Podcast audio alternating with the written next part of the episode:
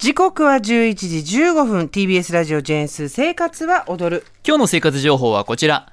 自分のお腹にいる菌がわかる。腸内フローラ検査。私杉山の結果発表。これ気になってたの。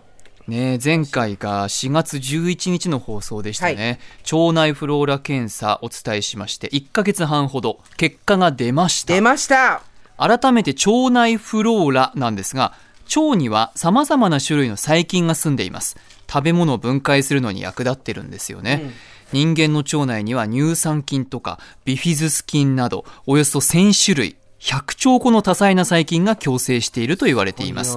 それを腸内細菌層と言うんですけど、うん。これがまるでフローラお花畑みたいに共生しながら住み着いているので腸内フローラと呼んでいて一人一人その形が違うそうなんですよ、今回も伺ったのが再生の森クリニック六本木。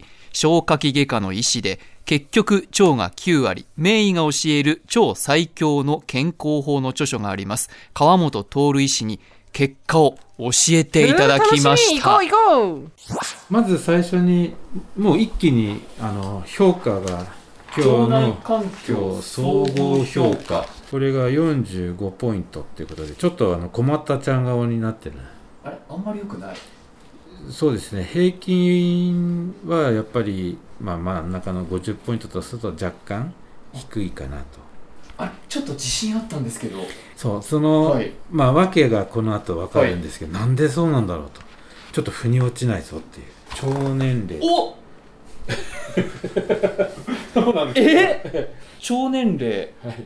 あなたは49歳です。はい。と書いてありますよえ？プラス10歳ぐらい？年取ってるええ。まあよショック。ねそうですよね。こはい。れはちょっと衝撃的な数字だと思うんですよね。大腸劣化っていう言葉もありましてね。この腸劣化まあ大腸劣化ですけどはい。これ何を指標にしてるかというとビフィズス菌の量だけに注目してるんです。これがやっぱり少ないと、まあ、腸年齢が進んでいくっていうことで、まあ、日本の中で長寿の地域があるんですけどそういったところのあのお年寄りの方のえ腸内細菌を調べるとビフィズス菌が全国平均のその同年齢の人圧倒的に多いっていうデータが出ておりましてね。奄美大島とかが特にそういうデータが出てるんですけどあらまあ。腸年齢49歳。杉山さんほら若く見られるのが悩みとか言ってたじゃん。はい。長寿で合ってるよね腸年齢で 内臓おじさんです。いやー世の中の同世代の平均の方に比べて49歳。ただ菌種菌の種類は多いんですね。そうなんですよ。いいところもあれば、うん。悪いところもあって、うんうん。今回その平均の総合評価が45ポイント、はい。これ平均が50だとするとうん。5ポイント低いんですけど、うん。この理由というのがこの今グラフがありますね。ビフィズス菌がすごく少ないっていうのがうんうん。今回の私の特徴でした、理由。ビフィ同世代同年同世同世代の平均と、えー有用菌のレベルのパーセンテージ同世代が7.5でスギちゃんが3%はい。はい。ですから同性の同年代のビフィズス菌と比べて半分ぐらいしか持ってないと、うん。どうして？そうなんですよ。私ねそこ分からなか分った。かんないんだ。うん種類は多いのに量が少ないんだね。ヨーグルトも食べてるし、うん。意識的に腸を大事にしている生活を送ってると思ったんですけど、うん。それでも少なかった、うん。でどれぐらいかというとここに今私の3.0というビフィズス菌の数値が出てますけど、だい。たい60代の男性が2.7なんで、うんうん。60代の男性と同じぐらいのビフィズス菌の量だった。おいよ。ちょっとちょっとしょんぼりするね。おーってなるでしょ、うんうん。なるね。そうなんですでこれがビフィズス菌が善玉菌の代表格なんですね、はいはい。一方で酪酸菌が多いとか菌の種類の多さこの辺は評価が高かったんですね、うんめっちゃ多いね。同年代と比べてもこれに関しては高かったということね、15%ぐらい多いです。はい、で有害菌害を持っている菌が少なさ。これも私が2.2%で同年代の平均が0.4%ですのでかなりいい数値が出てるちょっともういいじゃない？と思っちゃうね。そうただビフィズス菌が少ないとうん。いうことが分かったんですよね。でその中でじゃあ自分の中でこういろんな菌があるということが分かったところで実生活にどのように影響があるのかどういうふうに生かしていったらいいのかそこについてお聞きください。先生ちょっと待ってくださいね、うん。この健康度と腸内フローラとの関係というところで、はい。免疫感染防御。これは良好、良好ですね。はい。美容良好、はい長寿良好、はい。肥満ダイエットが黄色信号ですから平均ですかね。そうですね。はい。でお通じも平均。はい。で唯一はい。心の健康状態が 赤信号の悪い傾向なんですけど、はい。心が病んでるっていう。病んでるっていうかまあきっとすごく日常の生活とか仕事でストレスが多いんじゃないかっていうのが推測されますねこの結果から。あのこの結果でねあの結構美容系がどうもいいんですよ。はい。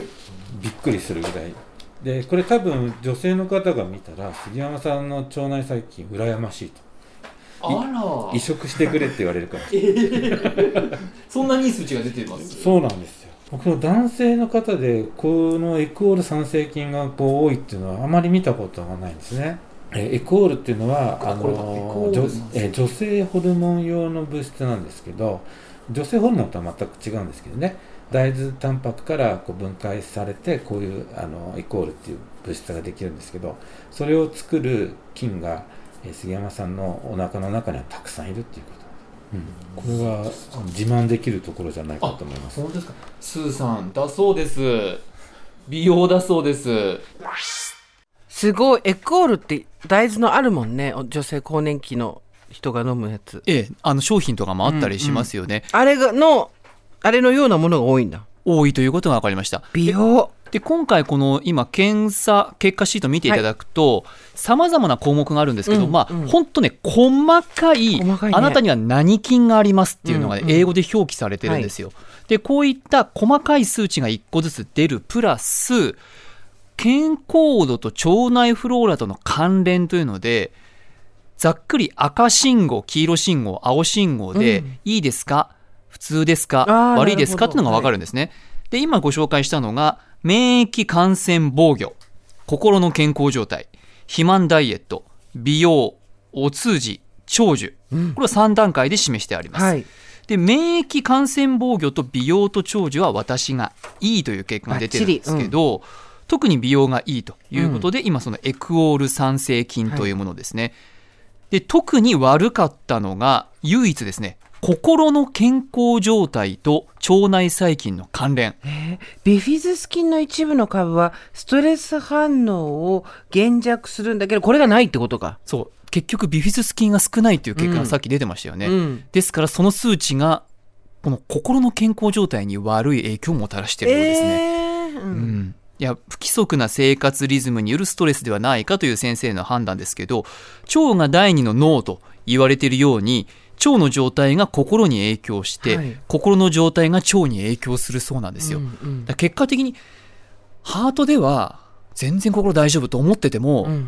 腸にはそれが出ちゃってるっていうことですね。ああそうかそうかそういうことなのか、ビフィズス菌をたくさん取れば解消するのかな。それともそもそものストレスを解消しないといけないのかね。どうなんでしょう。両方かもしれませんね。両方両方だって。はい。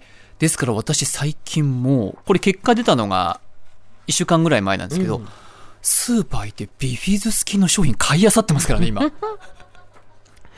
あのさ胃とかで多分酸性だからビフィズス菌自体は死め死んでる菌だけどそれが餌になったりするんだよあね、そうなんです。そそれねちょっとご紹介しましょう教えてうん。はい、今回その餌になっているということで私の一番弱いところがビフィズス菌、はい。でこういった善玉菌を増やすためにはまず何が必要かというと水溶性の食物繊維。発酵食品のものを食べる。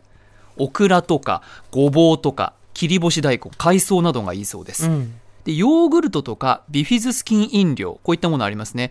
ビフィズスビフィズス菌が入っているものを直接摂取するというのもいいんですけどただし乳酸菌などの菌というのは胃酸でほとんど死んでしまうそうなんですね、ですので胃酸があまり出ていない時間帯を狙って摂取するのがいいとのことでした。ほここ聞きどころです、うん。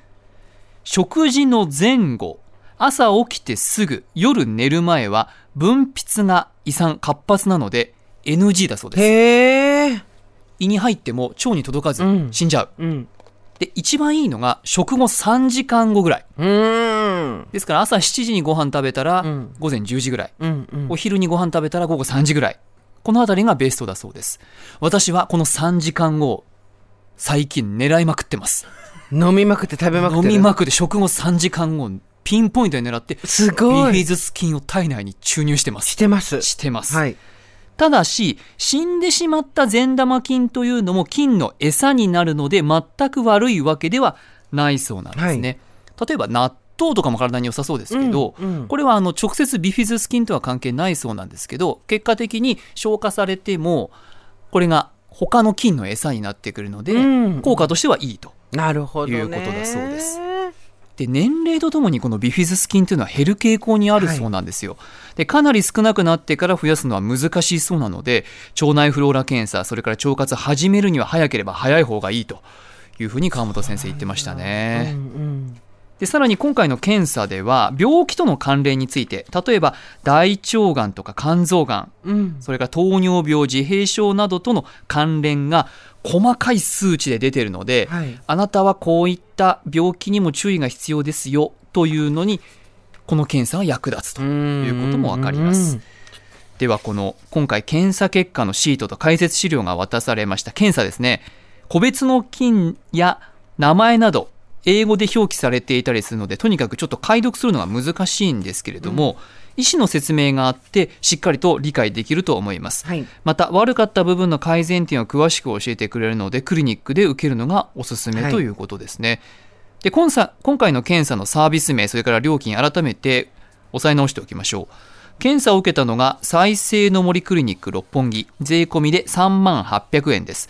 今回の検査が腸内フローラチェックプレミアムというもので解析してくださったのがテクノスルガラボ検査前後に医師による説明カウンセリングがあります。ちなみに他の検査機関でも腸内フローラ検査料金もう少しお安めのものもあるんですよ。はい。実は私の検査と同時に気になったのか刈谷プロデューサーもうん。腸内フローラ検査を受けてました、別の会社のね受けてそうただよね。なんんですよ、うん。名前がねマイキンソーガット V4 費用が1万5000円です、うんうん。同じく1ヶ月ほどで結果が出てシートが送られてきて結果を見ながら電話でカウンセリングが受けられるということです、うんうんこれなんかね健康診断の会場とかになんか貼ってあってそこで知ったということでしたね。でこれも仮でもまああの腸内菌の多様性があるとか長寿菌がどうだとかいろいろ書いてあるから、まああの再生の森のよりは簡単だけど一応いろいろ見見応えはありますねこっちもそうですね、ん。そのあたりがまあ値段の差に出てるかもしれませんのでね。うん。よりこんな菌が自分にはいるんだって知りたければ少し値段を出すと知ることができるとうんいうところですね、いやーこれちょっと自分の腸の中のことよく知らないからね。しかもわからないじゃないですか全然わかんないね。やっぱりうん。自信あると思ってもプラス10歳で出ちゃった人もいますし、はいはい。ね一度覗いてみるといいかもしれませんね。そうですね、すごい。ちょっと新しいやってみたくなっちゃった。杉山深也からの生活情報でした